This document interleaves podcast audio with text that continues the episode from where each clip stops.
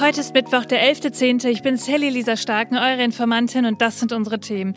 Ja, Krieg in Israel und Palästina. Wir verschaffen uns da heute nochmal einen Überblick. Was ist da gerade los und worum geht's in dem Konflikt? Und zum Schluss, da schauen wir nochmal kurz auf ein ganz anderes Projekt und zwar in Denver, das zeigt, wie wir Obdachlosen helfen könnten. Ja, und wenigstens hier ist die Antwort ziemlich simpel. Immerhin. Los geht's. Die Informantin. News erklärt von Sally Lisa Stark.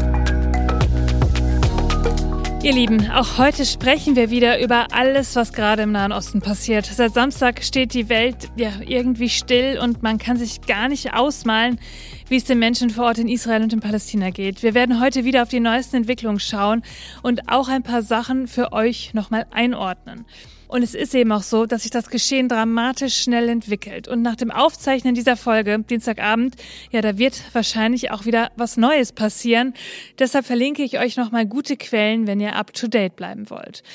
Und auch noch ein anderer wichtiger Hinweis an dieser Stelle. In den sozialen Medien kursieren sehr, sehr viele Videos vom Krieg. Man sieht Tote, man sieht die Verschleppten und man sieht Bombeneinschläge. Bitte prüft eure Quellen, bevor ihr etwas teilt.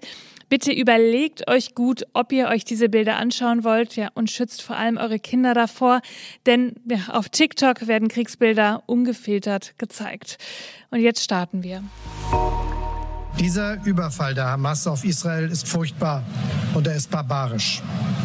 In diesen dunklen Stunden für den jüdischen Staat stehen wir, stehen Deutschland und Frankreich ganz fest an der Seite Israels. Dies habe ich Premier Netanyahu gestern persönlich versichert. Der Terror wird nicht gewinnen. Der Hass wird nicht siegen. Die Gewalt wird nicht triumphieren. Israel wird sich und seine Bürgerinnen und Bürger verteidigen und schützen. Ja, das war Bundeskanzler Olaf Scholz bei einem Treffen mit dem französischen Präsidenten Emmanuel Macron. Israel will sich verteidigen.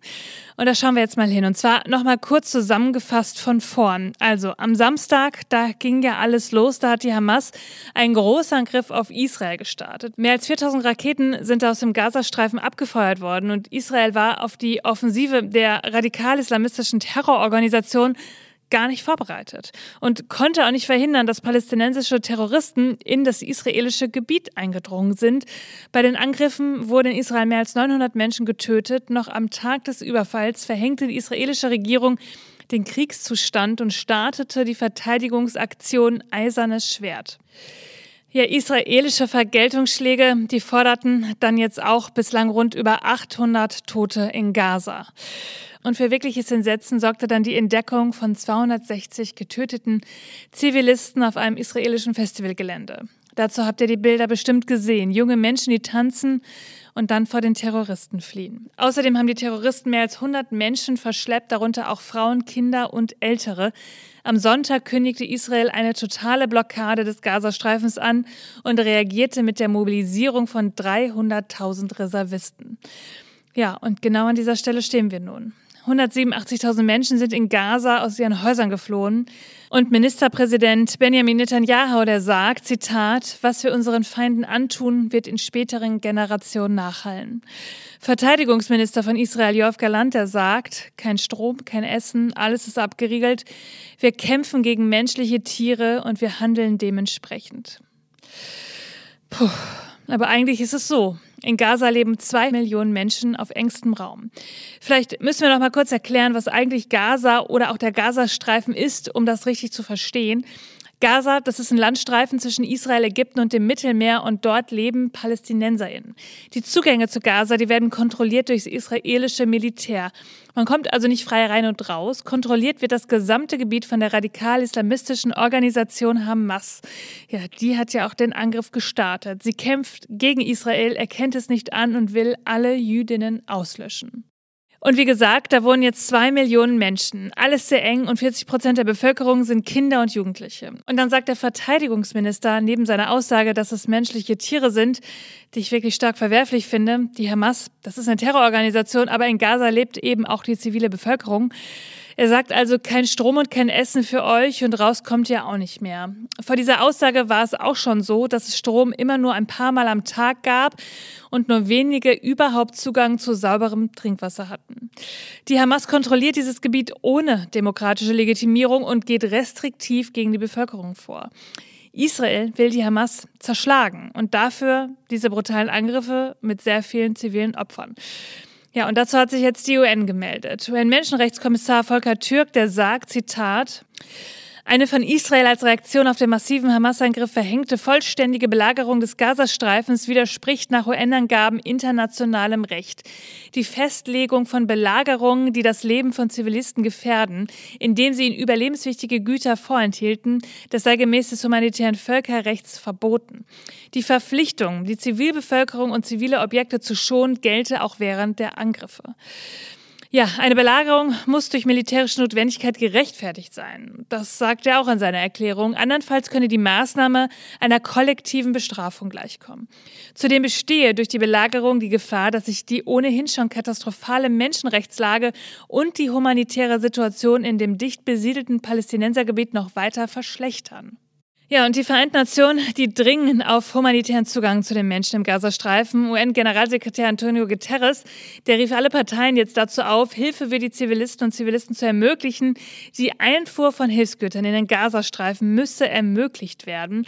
Er sagte, die Gewalt der Hamas sowie anderer islamistischer Gruppen, die ist durch nichts zu rechtfertigen. Ja, und er rief auch dazu auf, dass alle Geiseln unverzüglich freigelassen werden.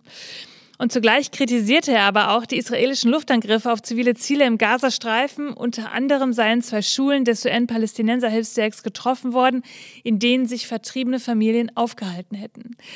Die Hamas reagierte auch auf die Bombardierung und sagte, für jede Bombe, die ein ziviles Ziel trifft, bringen wir eine Geisel um. Ja, die über 100 israelischen Geiseln befinden sich ja auch in Gaza. Auch hierüber berichtet der Menschenrechtskommissar der UN Volker Türk. Es gäbe Berichte und Bilder, wonach militante Palästinenser entführte israelische Geiseln im Gazastreifen misshandeln. Einige Menschen seien wie Trophäen zur Schau gestellt worden, das sagte eine Sprecherin des UN-Menschenrechtsbüros in Genf. Und die Hamas, die geht jetzt noch einen Schritt weiter. Sie ruft zur Mobilisierung der arabischen Welt auf. Der kommende Freitag sei der Freitag der Al-Aqsa-Flut, sagt sie. Und Israel bereitet anscheinend auch eine Bodenoffensive vor. Grenzorte zum Gazastreifen in Israel wurden schon komplett evakuiert. Es bleiben irgendwie ganz schön viele Fragen offen. Zum Beispiel hatte die Hamas Hilfe aus dem Iran. Iran selbst sieht Israel ja auch als Erzfeind und lehnt die Existenz komplett ab. Ja, und seit Jahren finanziert dieses Land ja auch andere Terrorgruppen. Denn man muss sich ja schon fragen, woher kommt das Geld, das die Hamas für diesen Angriff hat? Die Antwort aus Iran, die ist beunruhigend. Staatsoberhaupt Ali Khamenei, der sagt zwar, wir haben damit nichts am Hut, aber auch, Zitat, Natürlich ist die gesamte islamische Welt verpflichtet, die Palästinenser zu unterstützen und wird sie mit Gottes Erlaubnis unterstützen, aber das ist das Werk der Palästinenser selbst. Ja, und dann gibt es auch noch ein anderes Thema, das so ein bisschen uns auch betrifft. Und zwar leisten wir auch Hilfszahlungen aus der EU an die Palästinenser.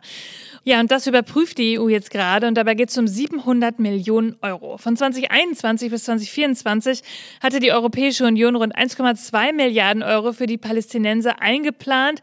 Damit sollten zum Beispiel Krankenhäuser oder auch Schulen gebaut werden. Ja, und diese Projekte, die werden jetzt überprüft und solange fließt eben auch kein Geld. Die EU zahlt mit 600 Millionen das meiste Geld an die Palästinenser. Deutschland hatte sich am Sonntag dazu entschieden, seine Zahlung erstmal zu pausieren. Aber Spaniens Außenminister José Manuel Albares, der widerspricht gerade und meint, die Zusammenarbeit, die müsste fortgesetzt werden. Alles andere sei kontraproduktiv. Zitat. Wir dürfen die Hamas, die auf der Liste der Terrorgruppen der EU steht, nicht mit der palästinensischen Bevölkerung, der palästinensischen Autonomiebehörde oder den Organisationen der Vereinten Nationen vor Ort verwechseln. Und das UN-Hilfswerk für palästinensische Flüchtlinge im Nahen Osten befürchtet, dass sich die Lage vor Ort ohne diese finanziellen Hilfen natürlich weiter verschärfen wird. Ein Sprecher dieser Hilfsorganisation in Gaza sagte der Nachrichtenagentur dpa, Zitat, Gaza ist überfüllt. Die Lage der Menschen ist sehr schwer. Ihr Lieben, ihr merkt es auch so ein bisschen an meiner Stimmlage heute. Das alles ist ganz schön schwer zu ertragen. Aber umso wichtiger, dass wir uns informieren. Auf Instagram halte ich euch täglich auf dem Laufenden und am Freitag sprechen wir dann wieder über die neuesten Entwicklungen. In Gedanken sind wir bei all den Familien, die Menschen verloren haben. Bei den Familien, die auf die Rückkehr der Geiseln hoffen. Ja, neben diesem schweren Thema habe ich euch mal etwas ganz anderes heute zum Nachdenken mitgebracht. Stellt euch mal vor, wir könnten etwas gegen die Obdachlosigkeit tun oder ein bisschen mehr auf jeden Fall gegen die Obdachlosigkeit. Zum Beispiel mit einem bedingungslosen Grundeinkommen. Okay, mal von vorn. Wie könnte das denn funktionieren? Gezeigt hat uns das gerade eine Studie aus Denver. Oder es war eher ein soziales Projekt da vor Ort. 800 obdachlose Menschen haben da eine monatliche Zahlung zwischen 50 und 1000 Dollar erhalten, ohne dass daran irgendeine Bedingung geknüpft war. Und die Ergebnisse? Menschen, die zu Beginn des Experiments auf der Straße schliefen, fühlen sich mit ja, mehr Geld in der Tasche sicherer, sind psychisch gesünder und haben Zugang zu stabileren und einladenden Wohnverhältnissen. Mark Donovan, der ist auf diese Idee gekommen und hat daraufhin das Denver Basic Income Project gegründet und er sagt, er sei von den Ergebnissen, Zitat, sehr ermutigt. Viele Teilnehmer berichteten, dass sie das Geld verwendet hätten, um Schulden abzubezahlen, ihr Auto zu reparieren, sich eine Wohnung zu sichern und einen Kurs zu besuchen. Dies sind alles Wege, die die Teilnehmer schließlich aus der Armut führen und es ihnen ermöglichen könnten, weniger abhängig von sozialen Unterstützungsprogrammen zu sein. Ja, im Oktober letzten Jahres ging er damit an den Start. Er investierte dafür ganze zwei Millionen Dollar. Und jetzt fragt ihr euch vielleicht, okay, das Geld, da gibt es eine ganz schöne Spanne zwischen 50 und 1000 Dollar im Monat. Er hat es aber so aufgeteilt in drei Gruppen. Eine erhält ein Jahr lang 1000 US-Dollar pro Monat. Eine andere erhält einmalig 6500 US-Dollar im Voraus und danach 500 US-Dollar pro Monat. Und eine weitere, die erhält nur 50 US-Dollar pro Monat. Ja, diejenigen, die 500 US-Dollar oder mehr pro Monat erhalten, gehalten haben, die haben wohl die größten Fortschritte auch erzielt. Nach sechs Monaten lebte mehr als ein Drittel von ihnen in einer eigenen Wohnung. Ja, und auch andere Städte probieren das jetzt aus. Ich finde das wirklich sehr interessant. Menschen helfen mit bedingungslosem Grundeinkommen. Was denkt ihr? Ihr Lieben, das war schon wieder für diesen Mittwoch. Ihr findet wie immer alle Quellen und Informationen in den Shownotes. Informiert euch selbst, sprecht darüber, bildet euch eure eigene Meinung und dann hören wir uns am Freitag wieder, denn irgendwas passiert ja immer. Bis dann. Die Informantin. News erklärt von Sally Lisa Stark. Eine Produktion von 7 One Audio.